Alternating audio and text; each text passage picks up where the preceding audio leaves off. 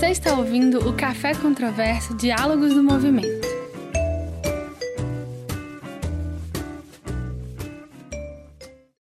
Então, bom debate e comecemos. Passo a palavra para você, Matheus. Seja bem-vindo. É, bom dia a todos.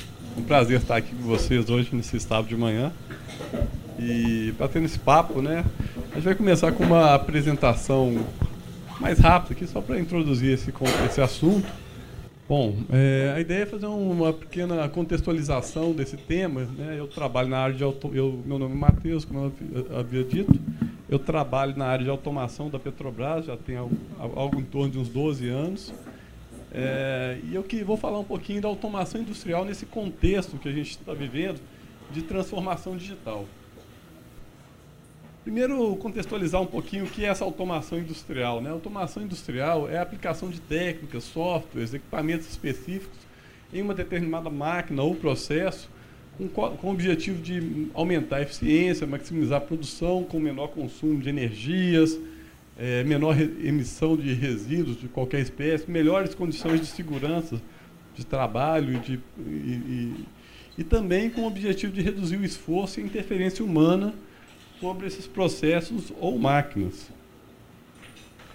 E falando um pouquinho mais sobre automação especificamente, é, a automação, a história da automação, ela, ela anda um pouco em paralelo com a história da industrialização. Ela começa lá atrás, no começo do processo industrial, com a, o desenvolvimento de algumas máquinas que serviam para fazer alguns trabalhos muito específicos e nesse contexto, o humano ele ele está inserido extensivamente no processo produtivo. O, existem muitos, muitas pessoas atuando na área.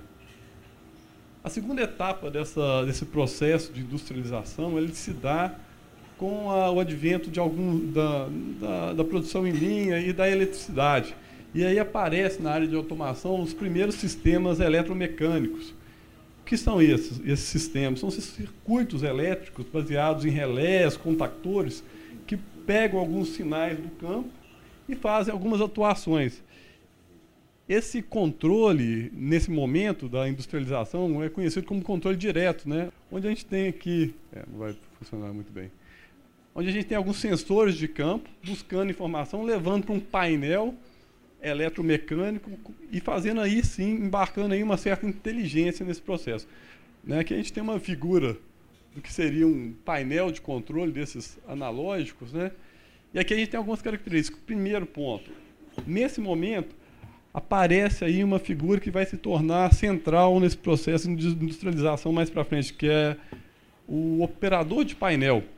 Esse operador ele, ele é capaz de interagir com o processo produtivo não mais ao lado do equipamento, ele interage remotamente.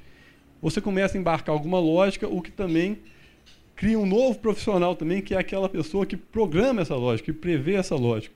Porém, esse circuito ainda é altamente demandante de mão de obra de campo. Por quê? Porque esse painel ele é físico, ele é um espaço físico delimitado para ele. Então, levar um sensor para lá é caro. Você não consegue colocar o sensor, então ele é incipiente mas ele mas já começa a aparecer aí um processo de transformação no, no, no trabalho na indústria. O próximo passo seria essa indústria 3.0. Esse próximo passo se dá com a chegada dos microcontroladores, os computadores, certo? Onde você ganha muito na, em capacidade de embarcar lógicas, tecnologias então, esse, esse, primeiro passo ele se dá quase como uma transição daquele painel analógico, né? Inclusive a linguagem que é usada inicialmente, a ladder, ela é quase uma tradução de um circuito elétrico. Mas aqui a gente, aqui a gente ganha um contexto totalmente diferente na indústria. A gente ganha o seguinte: a gente tem a capacidade de embarcar muito mais sensores, fazer uma lógica mais complexa e atuar em muitos mais pontos do processo. Esse processo vai acontecendo, esse número de sensores vai aumentando, de atuadores vão aumentando, e tem um outro ponto, aquele, e aquela, aquela demanda por pessoas no campo ela vai ser reduzindo. As pessoas que operavam ali ao lado de válvulas, equipamentos, partindo e parando esses equipamentos, aquele, aquele serviço passa a não fazer muito mais sentido, porque eu consigo fazer isso de maneira remota, com mais eficiência. E aqui também aparece um outro, uma outra figura interessante nessa história, é que aquele profissional que era um, normalmente um engenheiro eletricista, ele passou de, de um alguém na área de mecânica que fazia umas pequenas engenhocas ali, para uma pessoa na área de ele, um eletricista ou um, na área de eletrônica que fazia o, aquela configuração do painel de relé, ele passou a ser um programador. E aí ele, ele democratizou esse profissional de automação, porque passa a ser uma pessoa que precisa saber fazer um programa, uma programação. E essa programação, ela vai, isso acaba mudando um pouquinho o perfil desse profissional de automação. Ele passa a ter uma necessidade maior de conhecer o processo e menos de conhecer a técnica de implementação do processo. É, quando a gente fala no, nas indústrias maiores, uma Petrobras, que tem um, um parque industrial relativamente grande e complexo, é, aquele PLC que a gente citou aqui atrás, que é uma primeira unidade de processamento, é um, esse aqui é praticamente um computador que recebe sinais de campo e manda sinais de campo. O que a gente usa mais numa, numa planta um pouco mais complexa costuma ser esse sistema digital de controle distribuído, que é parecido com o PLC, é uma unidade de processamento, só que ele é distribuído em várias subunidades, de forma que você consegue modular as, os sistemas. Você coloca uma, uma, parte dedicada a fazer a interface gráfica com um operador, uma parte dedicada a fazer o controle de campo, enfim, a gente tem uma estrutura modular com, e, e ganha muito em potencialidade. Né? E aí, como é que ficou o mercado de trabalho nesse momento? Né? Nesse momento que a gente está. Tá? É, esse mercado, essa figura do, do, do operador de painel, ele ganha um protagonismo muito grande, porque duas ou três pessoas conseguem, com essa ferramenta, enxergar um processo enorme interagir com esse processo enorme e diminuir muito a ação operacional mais assim mecanizada que tava, estava no campo. Aquela abrir e fechar de válvula, ligar e desligar de equipamento, aquilo é reduzido drasticamente. E aquele profissional que estava lá no campo, o que ele faz? Ele começa a ter uma, uma atuação mais cognitiva e menos mecânica. Então ele passa a olhar aquele processo, interagir com o processo, fazendo um diagnóstico do sistema onde ele está, tentando melhorar o sistema, propondo soluções, e ele começa a interagir de maneira mais cognitiva com esse processo.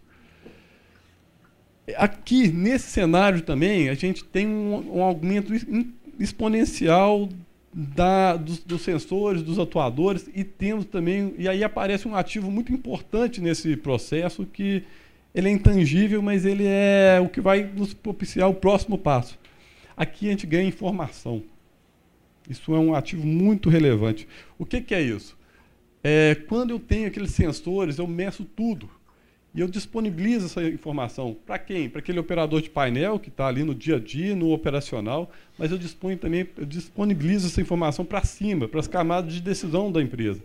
E isso transforma não só o serviço o trabalho, a atividade do, da pessoa que atua no processo, mas também de quem decide como atuar. Então a gente começa a ter um ciclo fechado de tecnologia, onde é, você tem uma parte offline que planeja o processo, planeja a produção do processo, essa parte offline alimenta um sistema online onde o operador faz essa interface de implementar essa solução ou em alguns, em alguns outros casos Alguns sistemas de controle avançado já fazem essa integração direta né, do, do, do, do estratégico com o operacional. Essas, essa, essas ações elas vão entrar no processo pelos atuadores e vão sair de, dessas atuações informações, dados que são trabalhados e disponibilizados para as camadas superiores para fechar esse ciclo, esse essa processo de integração, consequentemente o fluxo de trabalho de uma empresa como um todo, então, de uma indústria como um todo. Outro, eu sempre gosto de destacar esse ponto aqui, porque tem um, tem um colega nosso que ele, ele, ele usa essa, essa, essa expressão, eu acho bastante interessante. Né? A tecnologia ela traz desafios e traz também novos problemas que não existiam. Ele, eu não sei se o professor conhece o professor Eduardo Mota, Jardim, ele, ele fez uma apresentação e ele fala assim: olha, junto com o avião, o ser humano também criou o desastre aéreo. O que, que a gente faz? A tecnologia traz novos cenários, e novos cenários podem envolver novos riscos. Então, ela pode ser uma aliada, mas a tecnologia também pode ser uma aliada nesse, nessa, nesses novos cenários. Né? Então, no caso da automação, ela entra como ela entra nesse cenário de avaliação de segurança de processos, né, em três camadas fundamentais: o controle básico, que é aquele controle que vai manter a planta operando ali numa região estável de processo. Na, na camada de alarme, que é o seguinte: aquele sistema de SDCD, ele projeta alguns alarmes para o operador, para ele falar: olha, o sistema saiu do ponto de operação normal, traga ele de volta.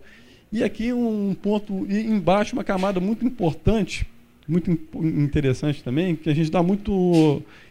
A gente tem muito cuidado com essa camada, que é uma que, a gente chama de sistema instrumental de segurança. São sistemas dedicados que fora do SDCD, PLCs específicos que observam variáveis específicas do processo, acompanham essas variáveis críticas que quando violadas elas leva um processo para uma condição de risco e aí esse sistema ele, ele toma o controle do processo e para um equipamento, uma planta de maneira segura para evitar um acidente. Então, é, e aí tem as demais camadas físicas e, enfim, mas o, a automação passa a ter um papel também preponderante nesse processo de segurança.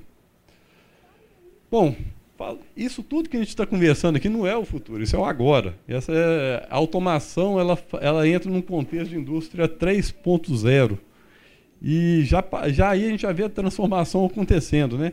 Mas e o futuro? Né? E esse futuro que a gente às vezes fica um pouco assustado com ele, essa indústria 4.0. O que, que, é isso? Né? Bom, aí eu vou fazer uma, alguns, algumas observações aqui. Quando a gente olha essa indústria 4.0, eu já, eu já ouvi bastante se conversar sobre essa indústria, e eles falam muito em pilares. Né? Eu já ouvi falar que existem quatro pilares da indústria 4.0. Aí depois você ouve nove pilares. Aí, se você olhar outro lugar, vão ser dez pilares. O que eles estão chamando de pilar, na verdade, são tecnologias. E aí eu queria fazer nesse ponto uma separação entre o que, que, o que eu entendo que é esse caminho para essa indústria 4.0. É, um conceito mais que eu considero mais atual do que, que é essa indústria 4.0, desses pilares, na verdade não são pilares, eles são o que a gente chama de tecnologias habilitadoras. O que seriam isso? São tecnologias que permitem a gente fazer, desenvolver um processo. Mas é importante salientar que a tecnologia não é a transformação, que o pilar esse, a, transformação digital ela não se dá porque existe uma tecnologia. Ela se dá porque se usa uma tecnologia em grande escala e essa tecnologia muda o jeito de você trabalhar numa empresa, numa indústria, no seu dia a dia, junto à sua família. Então aí o processo de transformação acontece, né? E aí essa separação entre e talvez esse seja talvez um grande passo que, gente, que nós estejamos, estejamos é, o grande caminho que a gente esteja percorrendo, que é o seguinte. É, a, esse conceito de que, a tecno, é, que o, o, o, importante não é a tecnologia em si, mas o, o como essa tecnologia interage com nossa vida e nos faz mudar o jeito com que a gente interage com todos os processos. E, e aqui um, eu gosto muito dessa, dessa transparência, porque ela apresenta um pouco essa realidade tecnológica que a gente vive, né? O processo de transformação digital, ele não é uma, uma fotografia de um futuro distante, ou que nos parece distante. Ele, na verdade, é um filme que, de um, de um, e, esse, e esse filme, e cada tecnologia que a gente vê apresentada aí, às vezes assustando um pouco a gente, ela, na verdade, ela tem um ciclo de vida. Ela começa lá no desenvolvimento dela, muito incipiente, poucas pessoas conhecem essa tecnologia, sabem o que, que ela faz. Ela passa por um, um processo de uma fase de grande expectativa. A gente olha a inteligência artificial. A inteligência artificial, é, a redes neurais, por exemplo, ela surgiu em 1958, um perceptron. Naquela época, o pessoal começou a falar dessa inteligência computacional, apareceram até uns filmes né, interessantes, né? 2001 Odisseia no Espaço, tinha um robozinho inteligente que ele interagia com o cara, tomava o controle da nave e dominava o mundo. Isso era expectativa, uma expectativa muitas vezes irreal. Aí quando você começa a aplicar essa tecnologia, essa expectativa, existe uma, um processo de frustração, porque você percebe que aquilo não é exatamente, ou não é exatamente tudo que foi, foi apresentado, ou talvez até seja, mas ela é um, mas usar aquela tecnologia exige mais do que parecia exigir. Então ela é mais complexa do que existir. Você precisa talvez trabalhar melhor a informação e as pessoas não embarcam, aquilo ali não anda, né? Eu vou dar um exemplo disso aqui e, e aí esse processo se dá um certo desânimo tecnológico, mas a continuidade desse, a insistência nessa tecnologia, se ela realmente parecer interessante a ser aplicada, o uso pequeno, pontual, vão começando a aparecer nesse cenário ganhos, aquilo vai crescendo, vai disseminando, e aí você começa a subir essa rampa de maturidade tecnológica, onde você não mais pensa nas possibilidades que a tecnologia poderia te dar, mas você emprega a tecnologia e essa tecnologia vai te, você vai começando a entender e conhecer as reais os reais ganhos dela e ela colaborativamente com vários usuários interagindo nisso aí, ela vai crescendo e ganhando aí sim o potencial ou atingindo os, os pontos que vão fazer essa promover essa transformação digital, que, essa transformação digital nos ambientes de trabalho. Isso aqui é só uma foto um pouquinho dessa transformação. O que eu queria apresentar aqui, né? Isso aqui é a posse do Papa em 2005 e 2013. O que eu quero mostrar aqui? embaixo, em 2013, a gente já vê uma nítida transformação no jeito que as pessoas estão interagindo com a sociedade ali. Aqui não tem um monte de engenheiros, cientistas, aqui tem pessoas normais usando tecnologia. Esse é o ponto. Essa tecnologia, ela, ela ganha potência. Esse é o grande passo da indústria 4.0. É, essa transformação, é, alguns, alguns dizem que é a transformação, é o, é o uso da inteligência coletiva associado à, à, à máquina, aos sistemas, ou seja, é quando a inteligência coletiva constrói essa, essa, essa transformação. E essas pessoas que estão aqui, eles, eles passam. Isso, isso aconteceu naturalmente. Né? Eu costumo dizer que a primeira vez que minha mãe, a gente, usou uma tecnologia, a gente não usou toda a potencialidade daquilo, a gente experimentou aquela tecnologia. Primeira, e, essa, e muitas dessas tecnologias que hoje mudaram a nossa vida, elas só fazem sentido porque nós usamos ela. Vamos imaginar uma, uma tecnologia simples, eu tenho certeza que todos nós aqui usamos nos mais diversos contextos. O WhatsApp. Se só eu, te, não é a tecnologia em si. Eu ter um WhatsApp no meu celular não, não me traz nada. Se, mas eu, quando eu coloquei o WhatsApp ali, eu provavelmente eu tinha. Tinham poucas pessoas que tinham aquilo, conseguia trocar mensagens, talvez com um grupinho restrito de pessoas. Mas quando todo mundo tem aquela ferramenta, aquilo passa a fazer sentido. E, quando, e, eu, e, o WhatsApp começou com troca de mensagem, mas um pouquinho depois ela se desenvolveu, percebeu-se que era interessante saber quando a pessoa recebeu a mensagem, então apareceu os tiquezinhos, ela começou a mandar vídeo, começou a mandar texto, começou a fazer vídeo chamada, hoje é uma ferramenta que a gente usa quase que sempre. E aí a gente entra nesse contexto que é a cidadania digital. O que é isso? É você, é você como usuário saber trabalhar, se conviver com essa, se estar inserido nesse contexto de tecnologia. É você conhecer os dados, conhecer as ferramentas. E aqui eu faço uma ressalva que esse processo é, ele me parece menos assustador do que o retrato daquela empresa toda tecnológica. Por quê? Por que, que eu falo isso? Porque esse processo só faz sentido se as pessoas usarem, se as pessoas da organização embarcarem nisso. Então ele é mais natural do que parece. A gente começa o, o uso de uma tecnologia de maneira embrionária e aí aos poucos aquilo vai se desenvolvendo naturalmente. Quando um grupo de pessoas, uma massa crítica começa a usar aquela tecnologia, aí sim a transformação se deu, aí sim aquela, aquela tecnologia está consolidada, aí sim pessoas que não têm acesso a essas tecnologias vão realmente ficar, talvez, em um, em uma, em um contexto um pouco à parte do que está acontecendo no mundo.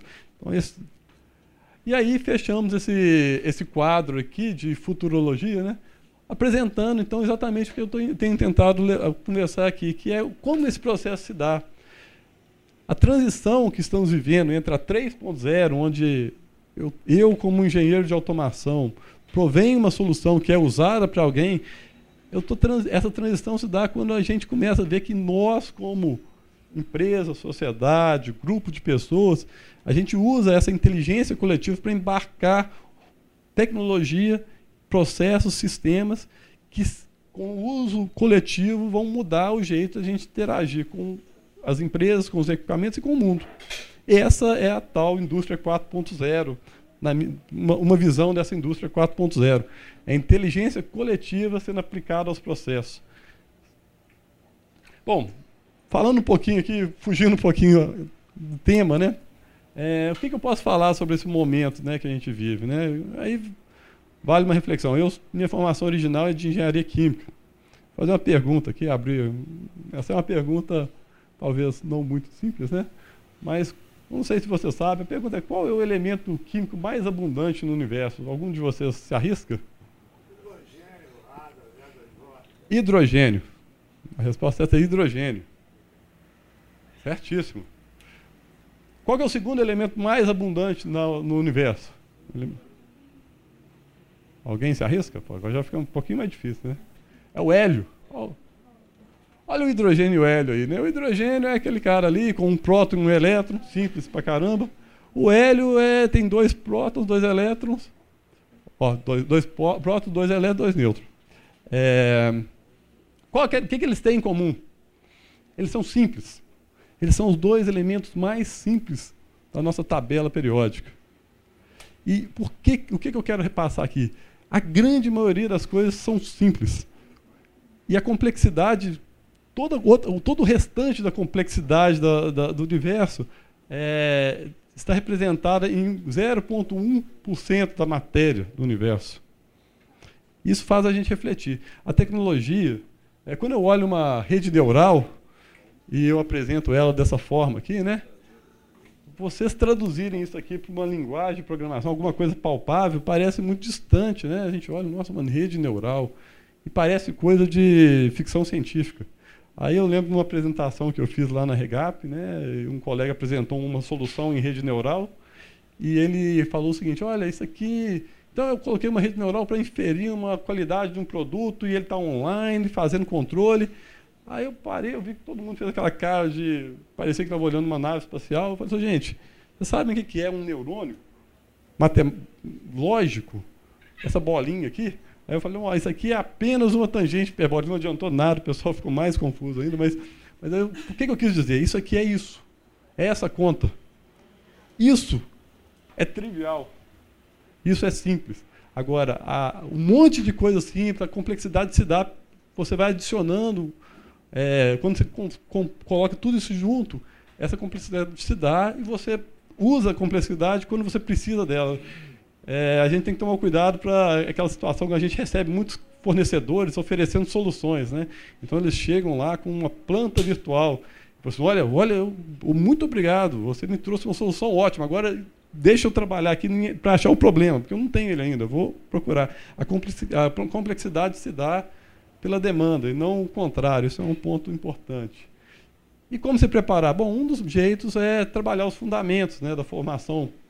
Quando a gente trabalha os fundamentos, a, a lei da termodinâmica não vai mudar com a indústria 4.0. A matemática não vai mudar com a indústria 4.0. A, a, o conhecimento das áreas de atuação suas, seja ela jornalismo, direito, o conhecimento, não, a base não muda, o fundamento não muda. A tecnologia ela vem como uma, uma um, dando possibilidade de aumento da capacidade humana, mas não substituindo ela, pelo menos não no meu ponto de vista. Eu vou fechar essa apresentação com uma. Eu deixei bem pequenininha que é para ninguém conseguir ler mesmo. Mas é com uma frase, um, um texto do, do Hermínio de Moraes, onde ele pergunta: se você ainda não sabe qual é a sua verdadeira vocação, imagine a seguinte cena: você está olhando a janela, não há nada especial no céu, tem umas nuvens, o céu está azul, tem o sol brilhando. Alguém para ao seu lado e pergunta: vai chover? Aí ele faz uma, uma reflexão. Se você é da área de vendas, provavelmente você vai falar, com certeza vai chover. Porque o pessoal de vendas tem sempre certeza de tudo. Se você é da área de marketing, você não sei, estava pensando em outra coisa. Não, porque o pessoal de marketing tem, sempre está pensando no que os outros não pensam, eles estão pensando diferente dos outros. Se você olhar para o céu, ver várias nuvens, ó, existe uma probabilidade, porque tem nuvem. Você está na área de exatas, de engenharia, costuma concentralizar isso em números, né? Aí ele vai discernindo sobre, fazendo dissertar, pensando várias profissões. E a última que ele fala é o seguinte: agora, se você responde não sei, bom, se você responde não sei, eu acredito que você tem um grande potencial para trabalhar com um gestor, um diretor da minha empresa, porque é, apenas uma em cada 100 pessoas vai responder não sei. As pessoas, responder não sei é, uma, é, um, é difícil numa organização, porque as pessoas sempre acham que precisam ter uma resposta para as coisas. Né? Porém, não sei é sempre uma resposta que economiza o tempo de todo mundo e predispõe os envolvidos a conseguir dados mais concretos antes de tomar uma decisão. Parece muito simples isso. Aí eu, mas responder não sei é uma das coisas mais difíceis que se tem numa vida corporativa. Ele termina assim: se alguém me perguntar por que disso, eu não sei. Né? Então, que que eu, por que, que eu quero fechar com isso aqui? Né? A resposta de como a gente tem que enfrentar esse futuro está no eu não sei. Mas não no eu não sei porque eu não tenho ideia do que está acontecendo, é porque deixa eu me permitir não saber e, diante desse não saber, explorar as possibilidades que essa tecnologia, essas novas tecnologias vão apresentar para a gente, de maneira embrionária, devagarzinho, e, quando, e, e tendo a tranquilidade de saber que a tecnologia que vai realmente vingar nesse processo são aquelas tecnologias que a, a nossa, nós, como sociedades, vamos, vamos empregar aí na, no dia a dia. Bom, gente, é isso. A gente agora abre aqui para professor, para perguntas. Gente, obrigada.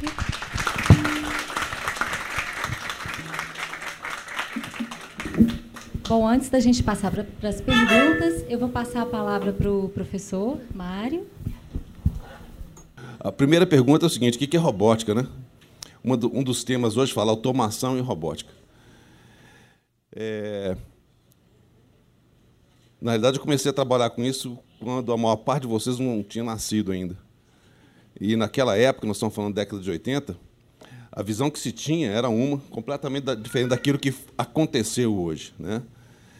Eu vou colocar de uma maneira bem simples o que, que é robótica. E, opa, obrigado e onde é que se enquadra. Tá? Não, preocupa muito com o texto, não.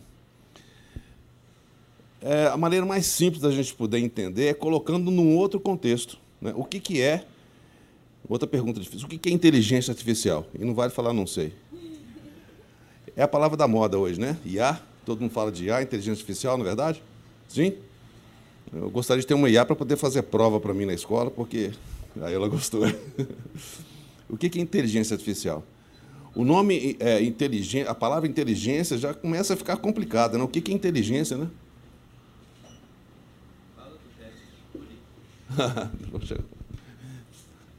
Está sugerindo algumas coisas para eu poder falar aqui. Tá bom, depois posso falar também. Mas se fala de teste de Turing, né, eu não sei quantos vão saber do que eu estou falando aqui, tá certo? Sabe o que é teste de Turing? Você não viu isso no primeiro ano? Eu também não, porque isso aí não é tratado no primeiro ano. Né? Mas a inteligência artificial, é, ela, historicamente, ela, ela começou lá em 57, por aí, e um grupo de pesquisadores, né? Eles se reuniram numa universidade lá nos Estados Unidos, chamada Dartmouth, e falaram assim, nós temos que ver que com o avanço computacional dos computadores, né, que foram basicamente, o primeiro computador foi de 1945, chamado ENIAC, cheio de válvula. Pra você ter ideia, tinha 18 mil válvulas, você não sabe nem o que é válvula, né? Não é aquela da, da privada, não, certo? É outro tipo de válvula. 18 mil. E para poder fazer aquele computador funcionar, você precisava de uma estação elétrica, né, desse, desse de transformador que você vê, para poder alimentar uma cidade quase. E eles vendo o potencial daquilo, eles viram que muitas coisas podiam ser feitas com aquele tipo de computação. E uma delas é fazer conta, claro, fazer a conta. E outra, além de conta, é começar a deduzir coisas, tá certo? E esses pesquisadores se reuniram e falaram assim: olha, a gente acha que a gente pode antever que máquinas vão começar a pensar. E um deles, de maneira muito afoita, isso tem a ver com o que a gente está falando hoje, ele falou assim: ó, daqui a 10 anos, isso é 57, então 67, né? Daqui a 10 anos, o computador vai ter a capacidade de um ser humano. Vai conseguir pensar, resolver, fazer tudo que um ser humano faz. O que vocês acham? Aconteceu ou não? Aconteceu ou não? Não, não aconteceu. Não aconteceu. Ele ficou morrendo de vergonha e quase que pediu mais 10 anos, tá certo? Aí seria 77. Também não aconteceu. Então, naquela época, eles criaram um termo inteligência artificial. Porque, de fato, eles viram esse grande potencial. Mas, para poder fazer com que as coisas acontecessem da forma que eles estavam imaginando, ainda faltava muita coisa. Tá? Vamos trazer para os dias de hoje. O que, que a gente vê hoje em termos de IA? Tá? Como é que você vê a presença da inteligência artificial hoje? Como é que você vê? Alguém pode me. Gente, não é possível. Vocês estão precisando tomar café, não sou eu, não. Dá um exemplo de IA para mim hoje. IA. Carro autônomo. Carro, carro autônomo? É um bom exemplo. Algum outro exemplo? O Waze, por exemplo, o GPS, ver qual é o melhor caminho andando no carro. O Waze utilizando a informação do GPS. Todo mundo já sabe o que é GPS, né? Certo? Tá. O que mais?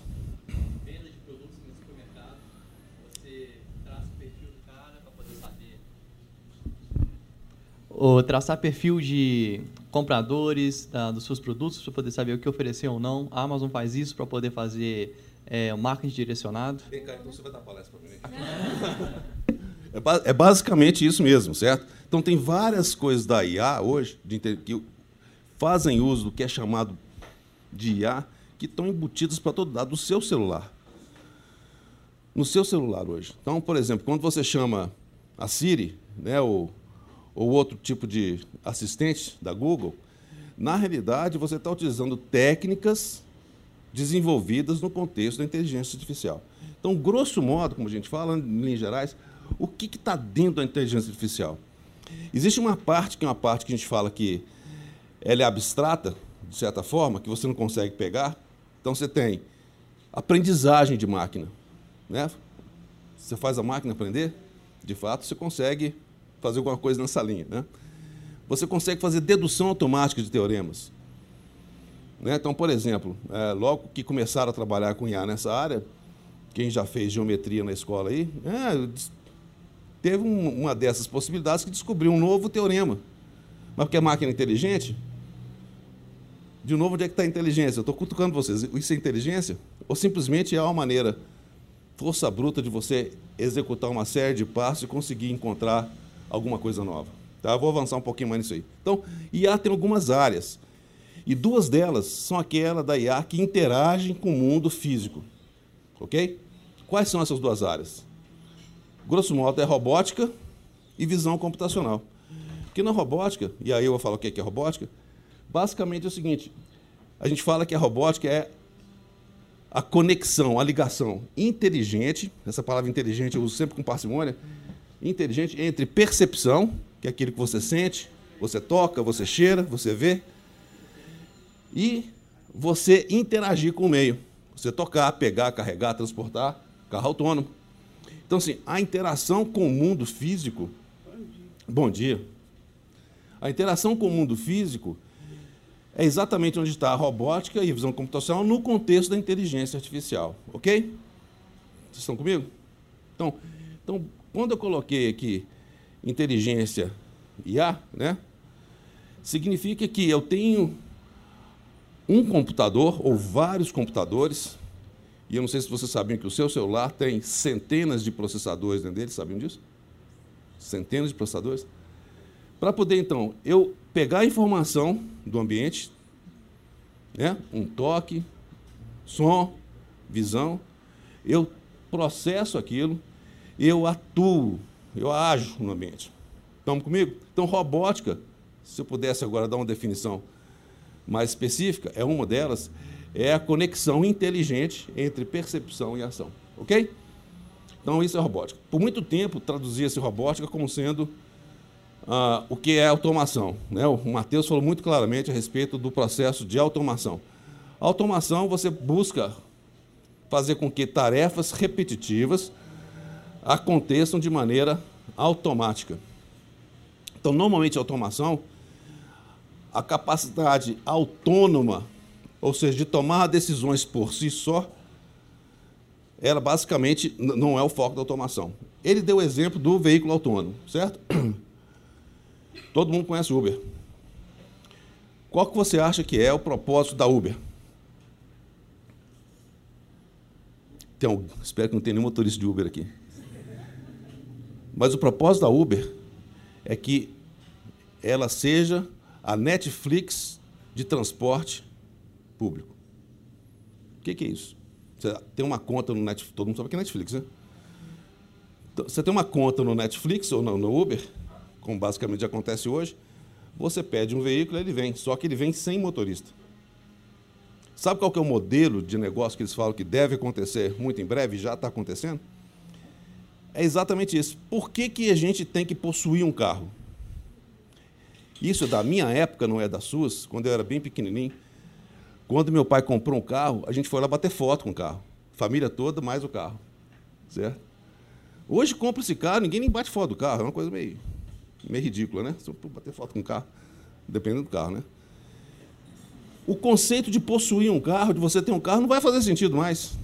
Pensa, eu estou aqui conversando com vocês, o Matheus também, tive um maior problema para poder. Não, deixa eu explicar, é mais por falha nossa de direção mesmo, né, Matheus?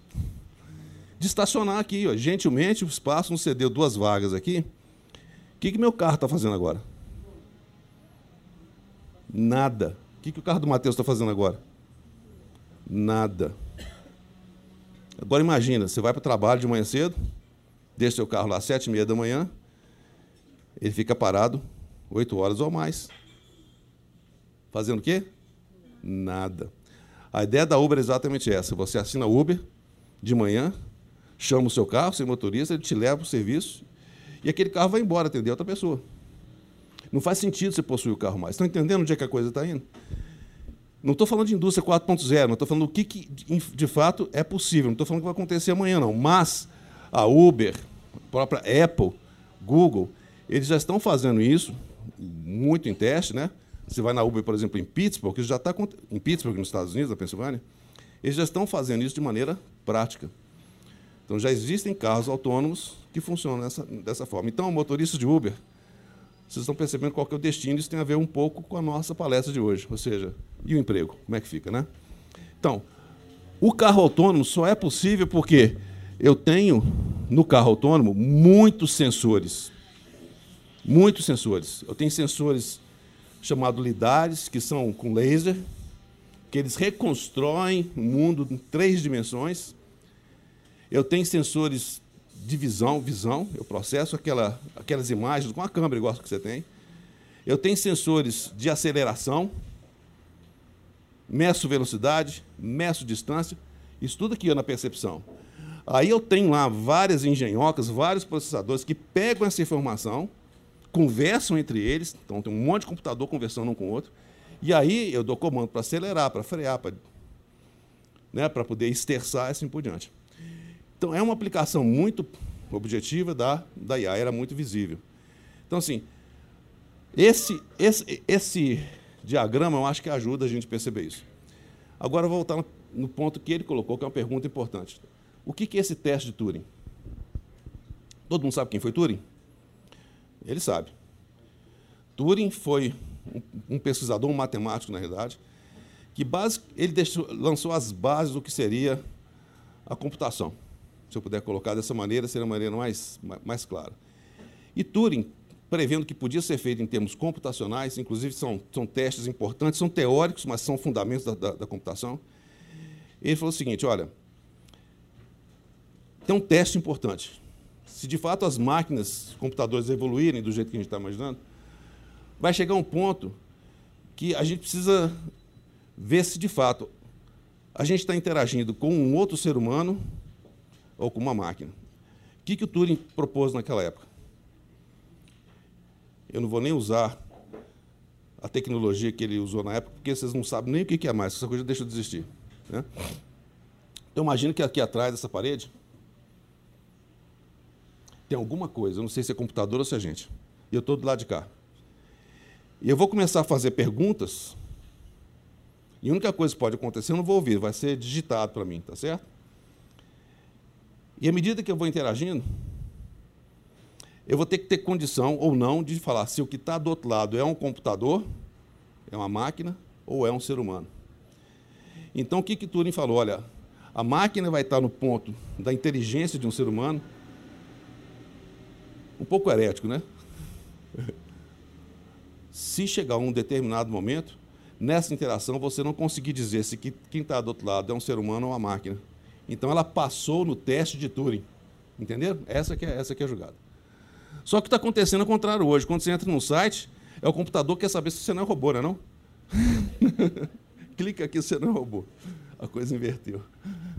Bom, então, assim, é, o que, que eu gostaria de acrescentar? Eu tenho algumas imagens aqui que são interessantes. Isso aqui é, é muito específico do, do, do, nosso laboratório. Na, na UFMG, tem alguns grupos que trabalham com robótica. E, em particular, o que eu trabalho é o Verlab, que é propaganda aqui, né? Pode, né, Edmir? Então, é, visão computacional e robótica. Tem alguns professores. E, por acaso, Matheus, tem até exemplo de alguns projetos que a gente fez com, com a Petrobras e com a Vale é, que envolve inteligência artificial e envolve robótica e visão computacional. Tá? Então, tem um projeto que, a gente, que foi chamado Projeto Cima. O que, que a gente faz aqui? Você imagina um drone, que é outra coisa que a gente está vendo por aí, né? é um robô aéreo, né? E que ele captura imagens ao longo de um oleoduto.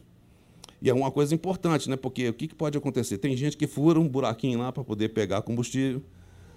Às vezes acontece de ter um desmoronamento e aquele duto sai do lugar.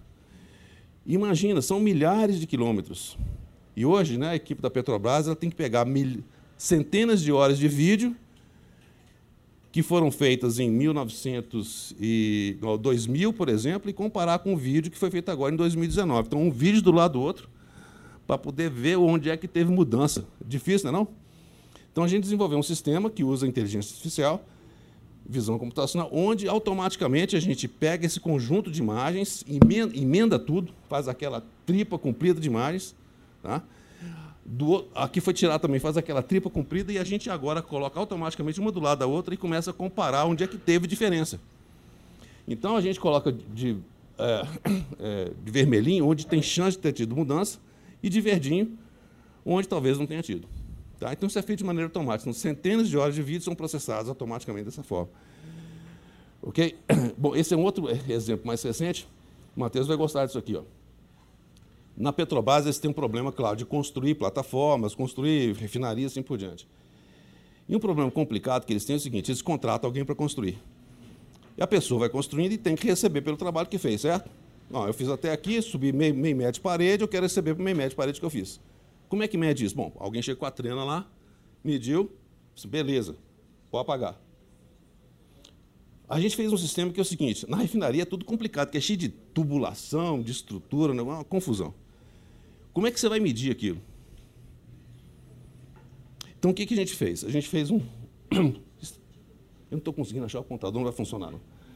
Mas o que vocês estão vendo nesse cantinho pequenininho aqui é o seguinte: alguém vai com alguma coisa, tipo um celular, né? a gente vai andando lá na plataforma ou na estrutura, vai adquirindo aquele conjunto de imagens e a gente reconstrói aquilo em 3D. Entenderam isso? Faz a forma 3D. E a gente compara essa forma 3D que a gente acabou de capturar agora, daquilo que foi feito, com o que tinha sido projetado, que é o CAD. Aí a gente calcula a diferença, um menos o outro, aí ele consegue ver o quanto foi feito. Deu para entender? De novo, aplicação de IA. Né? Como vocês estão vendo aqui, tem alguém já com realidade virtual, não é isso? Ali também a gente faz com realidade virtual. É, eu não vou cansar vocês não, mas basicamente tem várias aplicações. Essa aqui em particular é feita com drone. A gente tem não um drone só, a gente pega vários drones, eles conversam entre eles, chama cooperação. Sobrevoam, por exemplo, uma área grande, para você então fazer a reconstrução daquele terreno. Está pequenininho aqui, tá certo? Você reconstrói o terreno. Baseado em que? Só em foto que você vai tirando. Você vai tirando aquele monte de foto e você consegue reconstruir. Vocês entendem quando eu falo reconstruir 3D? Está muito enrolado isso aí? Não, né? Então é isso.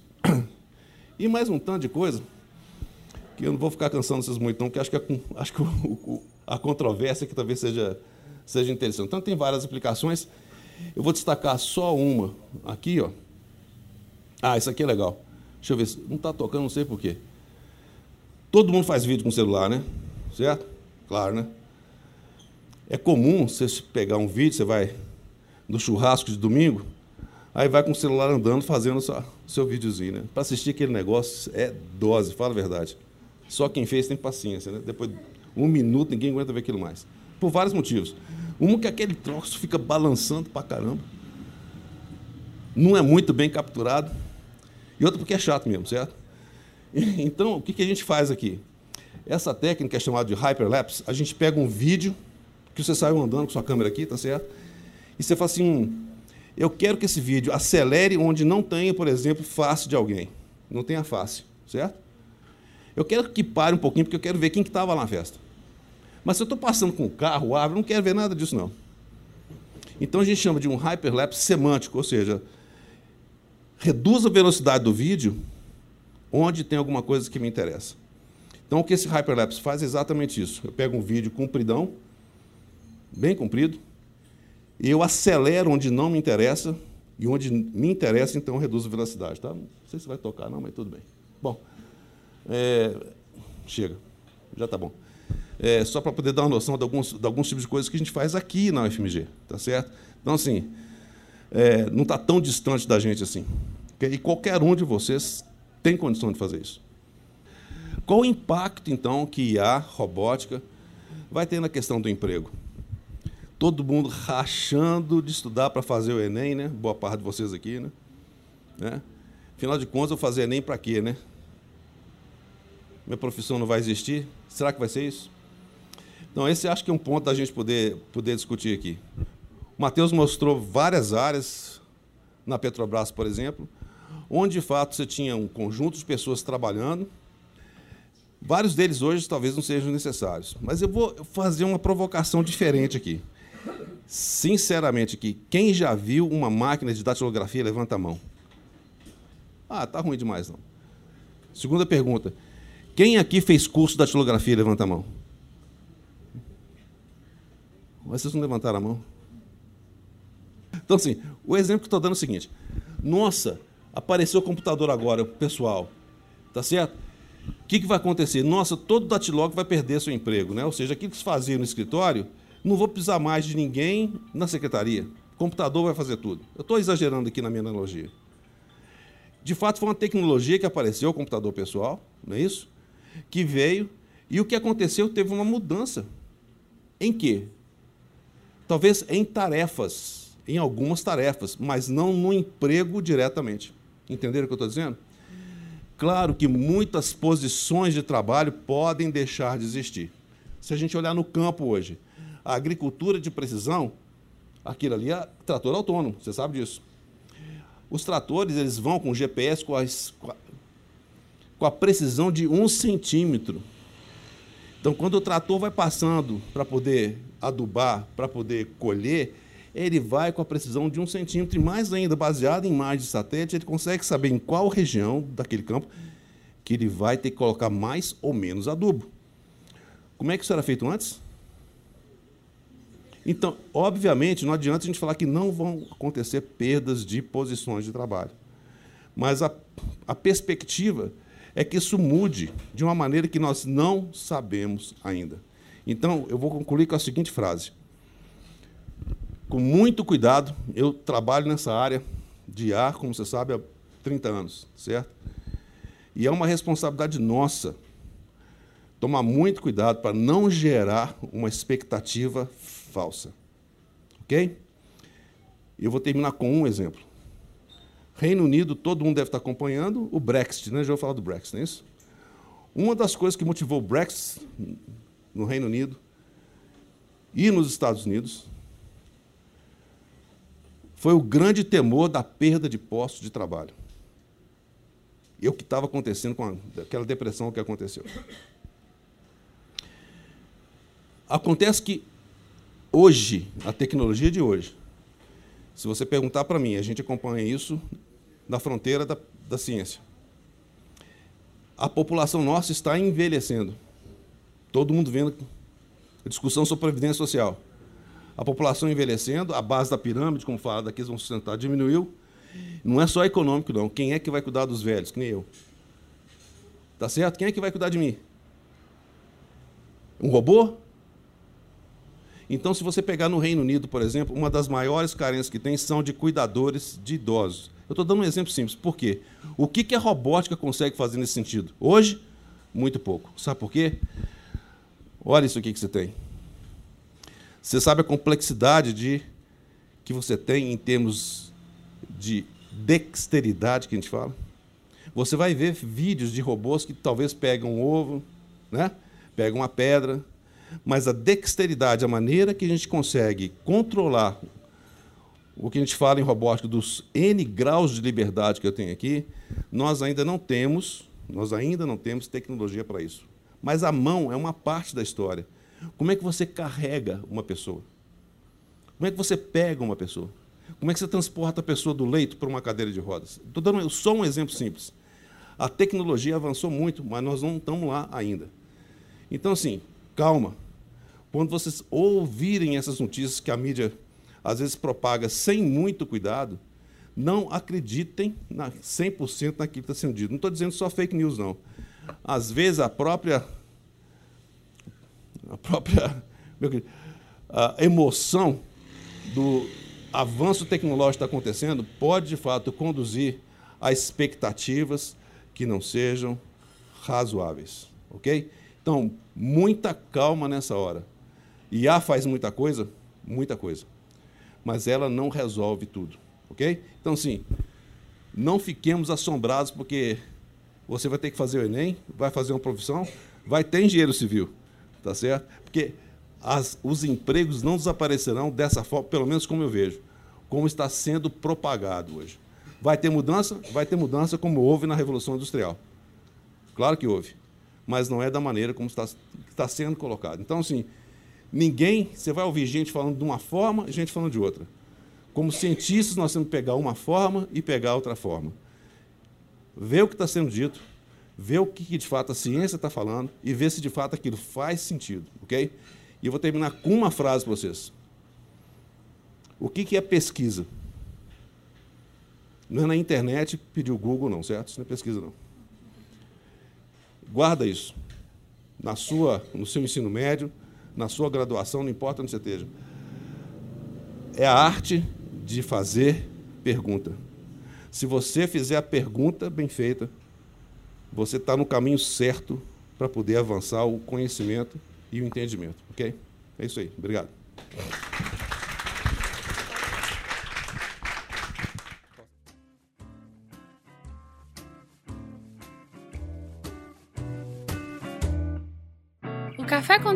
Diálogos do Movimento é uma parceria entre o Espaço do Conhecimento, o FMG, e a Petrobras.